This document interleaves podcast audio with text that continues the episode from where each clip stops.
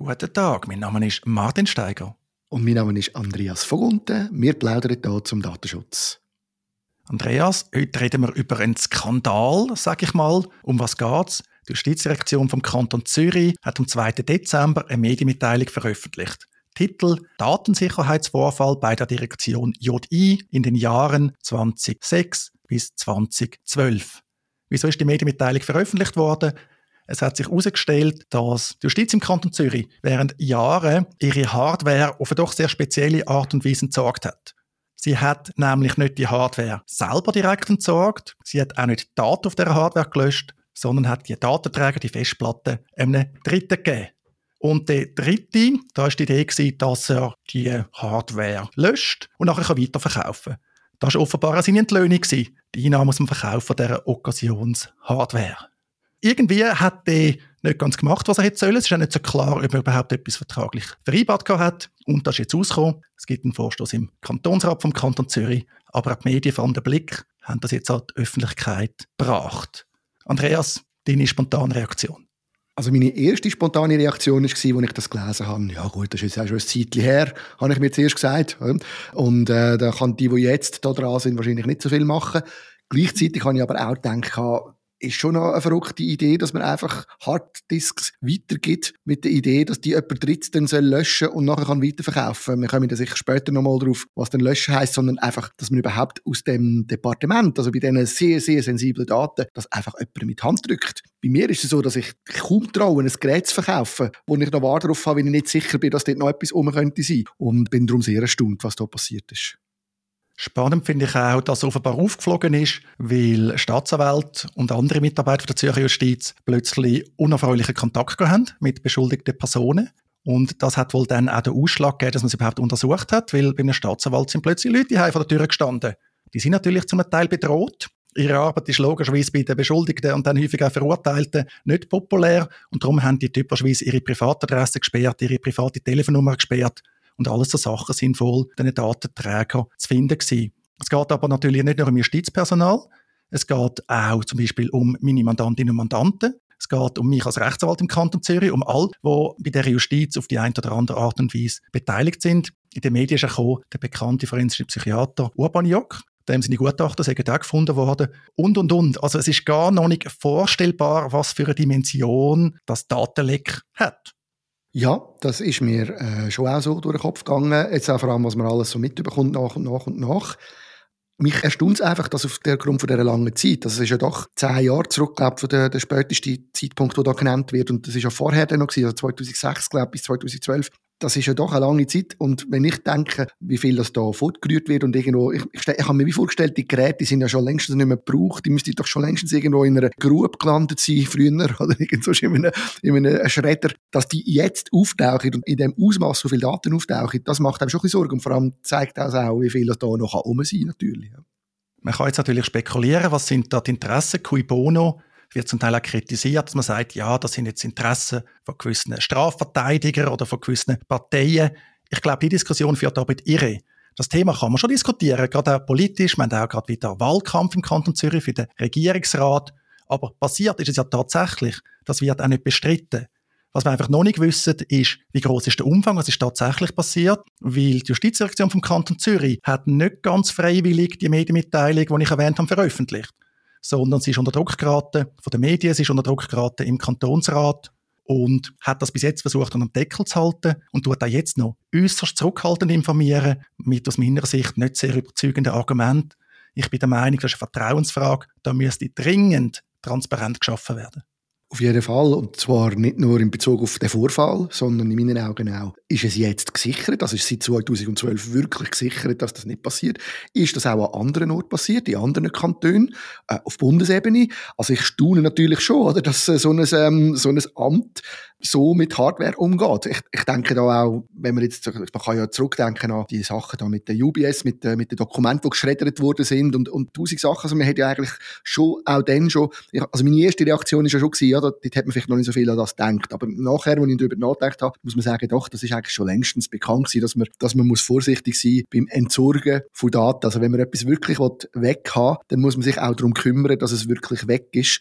Und schon Private haben auch zu dieser Zeit Papier geschreddert und so weiter. Also man muss das irgendwie unter dem Kontext anschauen. Und darum frage ich mich schon, ist das an anderen Orten nicht auch so? Das ist die große Frage. Man kann natürlich Dritte beauftragen, Hardware zu entsorgen. Sogar die fragwürdige Lösung, dass man die nicht direkt fürs Entsorgen entschädigt, sondern dann wie spart und sagt, ja, ihr könnt dann Geld machen mit der gebrauchten Hardware, müssen wir euch nicht direkt zahlen. Okay, aber man sollte es natürlich überprüfen, ist das tatsächlich entsorgt worden? Das sind für mich wirklich auch die grossen Fragen. Die Justizdirektion, die verweigert jetzt weite Informationen. Man sagt, man hat an allerlei Stellen informiert, zum Beispiel die Kantonaldatenschutzbeauftragte, Geschäftsprüfungskommission, die Finanzkontrolle. Aber von dieser Seite habe ich nie etwas mitbekommen. Ein Vertreter von der GPK im Kanton Zürich hat gesagt, ja, sie sind also nicht ganz so informiert worden, wie es da den Eindruck erwecke. Auch im Jahresbericht, im aktuellen von der Datenschutzbeauftragten vom Kanton Zürich, den haben wir auch schon angeschaut in dem Podcast, ist also nichts dazu gestanden. Und es hat auch noch eine Dimension auf Bundesebene. Offenbar hat es schon früher Hinweise gegeben, auch an EDÖP damals, weil nämlich auch Dokumente von der Militärjustiz oder von der Armee betroffen sind. Also ich gehe davon aus, dass wird noch einige weitere geben in dieser Angelegenheit. Ja, da gehe ich auch davon aus, das ist noch lange noch nicht gegessen. Bei der Frage der Information ist es halt immer ein bisschen schwierig für mich von abzuschätzen, ob sie wirklich dran sind und die Probleme am Analysieren sind oder ob sie das schon gemacht haben. Wenn, da bin ich jetzt zu wenig reingegangen. Es ist sicher wichtig und es wäre im Sinn von allen, dass sie möglichst jetzt häufig und vollständig informieren, auch wenn sie noch Aufgaben haben, die sie noch wahrnehmen müssen. Ich kenne das auch als Gemeinderat manchmal, wo man einfach wirklich noch zuerst sauber abklären und schauen, was ist überhaupt der Sachverhalt und äh, bevor man kann rauslassen. Aber ich merke auch, bei uns ist immer so die Haltung, lieber nichts sagen und ich vertrete da ganz klar die Meinung, gescheiter über jeden Schritt informieren, über jeden Zwischenschritt informieren. Man darf durchaus sagen, da sind wir noch am Abklären, das haben wir jetzt schon angeschaut, da sind wir dran, das ist uns wichtig, aber wir dürfen nicht einfach so tun, als ob das eine Kleinigkeit wäre, Petitesse, das ist es ja definitiv nicht. Was ich mich natürlich auch noch gefragt habe, wie viel haben schon von dem gewusst über Jahre hinweg? Wieso hat man es so lange nicht gemerkt? Und noch spannend, da stehen ja Straftatbestände auf Behördenseite im Raum. Amtsgeheimnisverletzung und wenn nicht ermittelt worden ist, allenfalls auch Begünstigung. Dort haben wir aber eine Verfolgungsverjährung von zehn Jahren. Und wenn das 2012 geendet hat, dann sind wir da jetzt ja gerade drin. Hat das noch eine spannende Komponente, die die Aufarbeitung verhindern könnte. Und ich bin froh, dass du das so beschrieben hast. Ja, man soll Transparenz schaffen und eben auch immer Transparenz über das, was man noch nicht weiß. Ich staune eben auch, die heutige Justizdirektorin, die ist ja wohl nach heutigem Stand nicht direkt verantwortlich. Ihre Vorgänger sind halt dort in der Verantwortung gewesen. Und da verstehe ich nicht, wieso fällt es ihr offenbar so schwer, Transparenz zu schaffen, das sauber aufzuarbeiten. Wieso hat man das geheim halten? Ja, das ist äh, eine Frage, die hoffentlich, äh, wo hoffentlich irgendwann beantwortet wird werden das wird zusammenhängen mit dem, mit dem Aspekt, dass Haufen Abteilungen da betroffen sind, könnte ich mir vorstellen, dass da eben nicht so klar ist, wer trägt eigentlich welche Verantwortung, was ist da genau passiert und vielleicht auch, was ich mir schon auch könnte vorstellen, dass es vielleicht auch einige so gegangen ist, wie wir beim ersten anschauen. Ja, das ist schon lange her. Meine Idee ist wirklich so ein bisschen, ja, das ist also so lange her, das ist höchstens, da kann höchstens noch irgendwo noch mit einem Harddisk auftaucht sein mit zwei Files und so ist nichts. Das ist zu lang her, oder? Zum daraus einen Skandal machen, sage ich ja für Schluss Anführungszeichen. Aber ich sehe es natürlich mittlerweile aufgrund von dem, was wir jetzt alles schon wissen, auch ein bisschen anders. Vor allem eben, ich finde extrem wichtig, dass wir wissen, ist das jetzt im Griff oder nicht? Und ist es an anderen Orten auch ein Problem gewesen oder immer noch? Was mich vor allem schmerzt, ist, dass aus meiner Sicht mit dieser Angelegenheit das Vertrauen in den Rechtsstaat, vor allem mit Zürcher Justiz, auf Jahre raus beschädigt wird. Als Anwalt habe ich im Alltag sowieso schon das Problem, dass viele Mandantinnen und Mandanten das Vertrauen in den Rechtsstaat verlieren, sobald sie Verfahren verwickelt sind. Vieles läuft halt nicht so, wie man es erwartet. Es gibt auch viele Probleme in unserem Rechtsstaat. Und jetzt hat man einfach nochmal etwas, was dazukommt. Eben nur schon die Idee, da sind vertrauliche, höchst intime Daten bei der Justiz, zwangsläufig. Beschuldigte Person, die muss sich nicht nur in der U-Haft nackt ausziehen, sondern die wird auch einvernommen, die muss ganz viele Sachen preisgeben. Das ist häufig auch sehr belastend, sehr demütigend. Und jetzt muss man sich noch fragen, liegen da Daten von früheren Verfahren? Wie ist das heute? Das dunkelt mir auch unfair gegenüber dem Justizpersonal unser Justizpersonal, und ich tue Justiz im weiteren Sinn verstehen, Gericht, äh, Staatsanwaltschaft, äh, Verwaltungsbehörden, all die mit der Justiz zu tun haben, das sind im Normalfall korrekte, vertrauenswürdige Leute. Und auch die müssen sich jetzt einerseits selber fragen, ja, wenn klopft bei mir ein Stalker an? Wenn komme ich vielleicht an die Kasse? Aber auch halt die Reputationsschaden, das kann nicht angenehm sein. Das ist sicher so. Und äh, trotzdem, ohne das Wellen irgendwie zu verniedlichen, was da passiert ist, glaube ich, wir werden noch vieljährige Geschichten müssen erleben und über uns ergehen lassen. Ich sehe zum Teil Software, die auch von Behörden genutzt wird, die kaum geschützt ist. Ich glaube, dass auch innerhalb von Behörden immer noch die allermeisten, wie auch in der Privatwirtschaft, das ist überhaupt kein Behördenbashing, sondern fast überall sind einfach so wenig Leute, die sensibel genug sind, zum Beispiel zu wissen, wenn das Daten wirklich geschützt werden. Und, und vor allem Zeit, der Zeitfaktor ist bei vielen einfach irgendwie vergisst das Pfeil, man vergisst das, man schaut das nicht mehr an. Also da, da ist noch so viel im Argen. Wir müssen davon ausgehen, da werden wir noch sehr viele heilige Geschichten hören.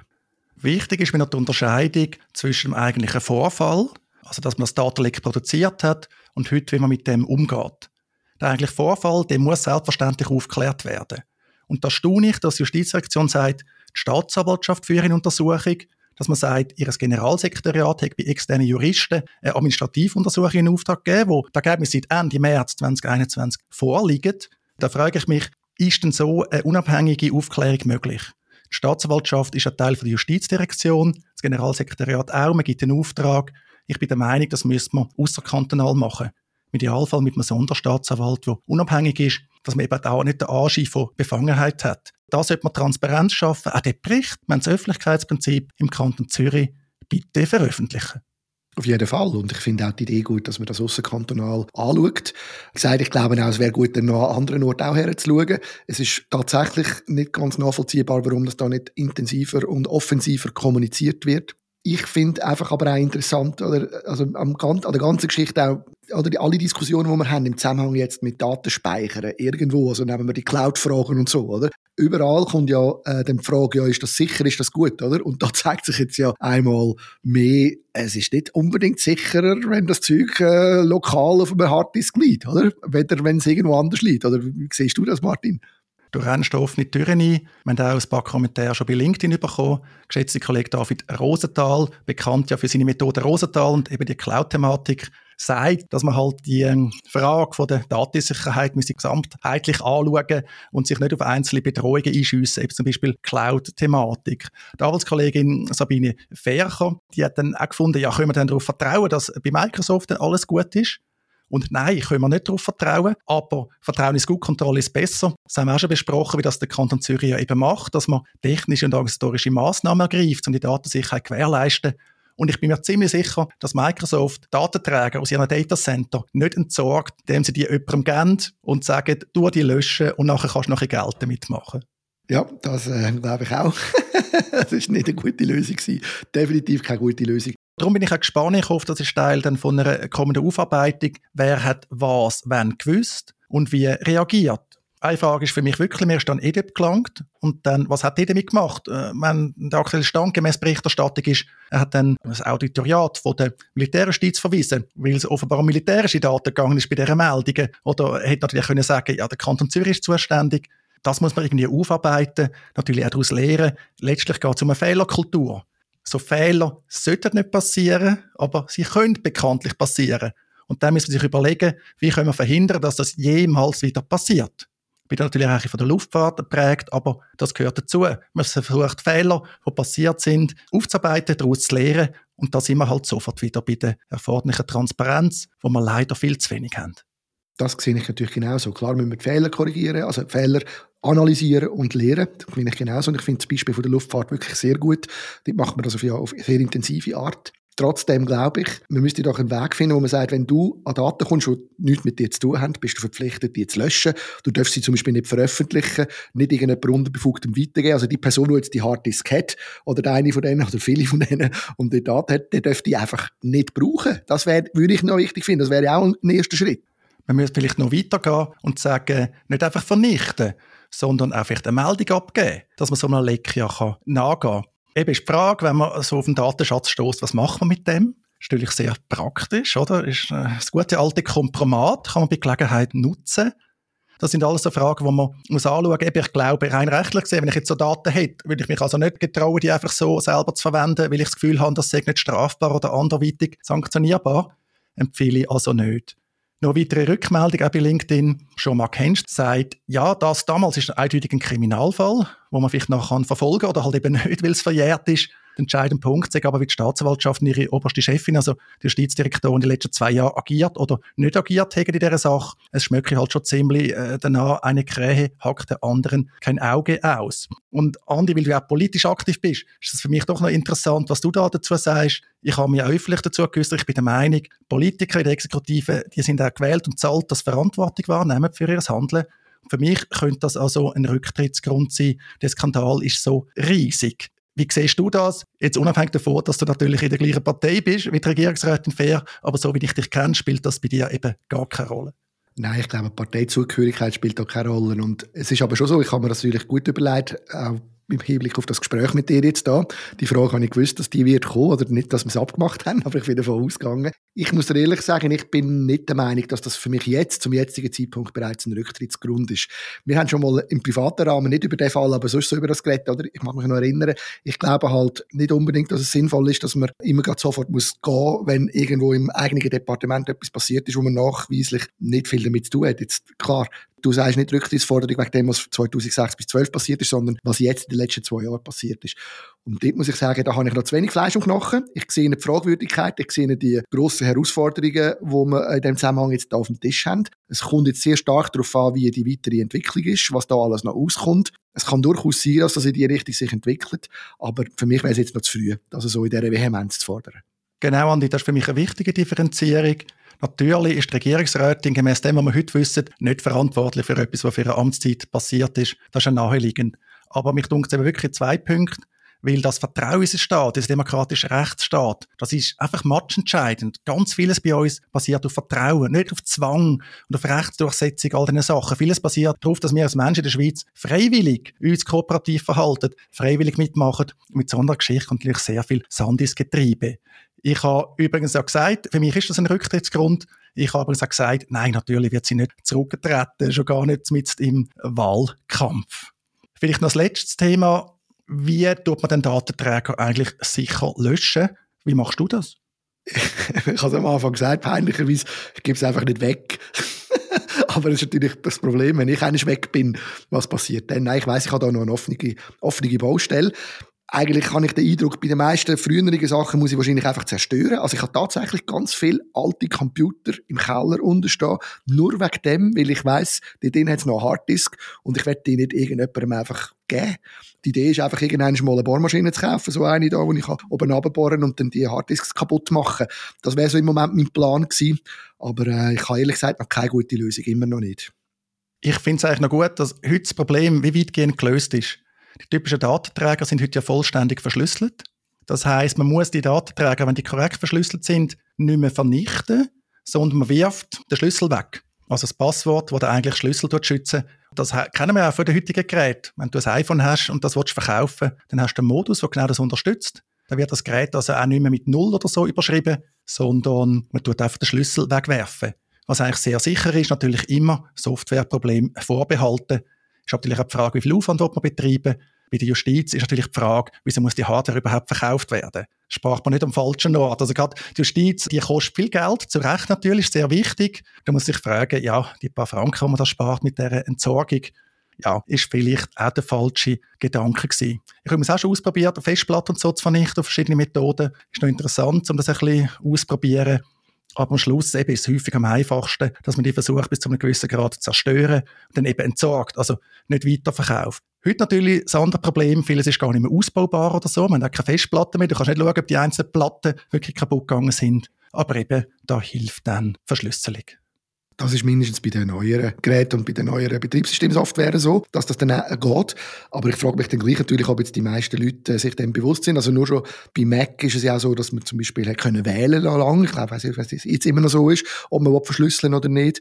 Und dann, ähm, ja, also ich sehe, das Problem wird uns noch ein Zeitchen beschäftigen mit der, der Frage, wie ist denn die Hardware wirklich, wirklich verkaufbar oder wiederverwertbar? Ja? Da mich schon noch fragwürdig. Und noch schnell wegen dem Preis, wegen dem Geld, das ist auch etwas, was mir übrigens durch den Kopf gegangen ist, was ich mir auch gesagt habe, ist auch ein bisschen halt wieder ein bisschen dem Umstand gekostet, dass man bei allem das Gefühl hat, man muss sparen, sparen, sparen, oder? Und dann versucht natürlich vielleicht irgendjemand, vielleicht hat wirklich jemand als, als Sparmaßnahme gefunden, du, man könnte doch die Dinge verkaufen. Das finde ich auch, das ist definitiv im falschen Ort gespart. Zum Schluss noch ein Gedanke. Ich kann mich auch wieder auf die Datenschutzbeauftragte vom Kanton Zürich beziehen. Sie hat vor einiger Zeit zu Recht gesagt, wir als Bürgerinnen und Bürger, als Menschen der Schweiz oder jetzt im Kanton Zürich für mich, wir können ja nicht auswählen, auf welchem Staat unsere Daten bearbeitet werden. Und da ist mir eben auch wichtig, dass man an Staat häufig höhere Anforderungen stellen als an ein Unternehmen. Ich kann mich vergleichsweise frei entscheiden, wo ich das Meta, Facebook, Instagram, WhatsApp meine Daten überkommt. Vergleichsweise frei. Ich habe keine Wahl, wenn ich jetzt Kontakt habe mit der Zürcher Justiz, vielleicht auch unfreiwillige Kontakt. Ich bearbeite meine Daten, speichere meine Daten, eben Daten, die also sehr sensibel sind natürlich. Ich finde, das muss man eben auch berücksichtigen. Zumal der gleiche Staat dann den Privaten gerne auf die Finger klopft, aus dem kleinsten Anlass. Absolut, du bringst da ganz einen wichtigen Punkt. Zum Schlusspunkt finde ich auch, der Staat ist dort, wo wir besonders heranschauen müssen, eine Sache Datenschutz, weil der Staat hat das Gewaltmonopol. Da gibt es nichts daran zu rütteln. Das ist unser wichtigster Punkt, den wir beachten müssen. Vielen Dank, Andreas, für die spannende Diskussion. Zum Schluss noch ein paar Hinweise. Ich grüße den Simon. Der Simon hat uns die Rückmeldung gegeben, unsere Plaudereien dürften ruhig mal ein bisschen länger sein. Das haben wir heute eingehalten. Können wir aber nicht immer versprechen, wir haben nicht immer gleich viel zu sagen. Dann haben die Anwaltskollegen Bonin und Münch in ihrem Podcast haben sich dem Thema auch schon angenommen. Das tun wir gerne in den Show Notes verlinken. Genauso wie auch weitere hilfreiche Weblinks, dass unser Publikum sich natürlich auch selber eine Meinung bilden kann, gerade auch mit Primärquellen wie der Medienmitteilung von der Justizdirektion oder einem erwähnten Vorstoß im Zürcher Kantonsrat.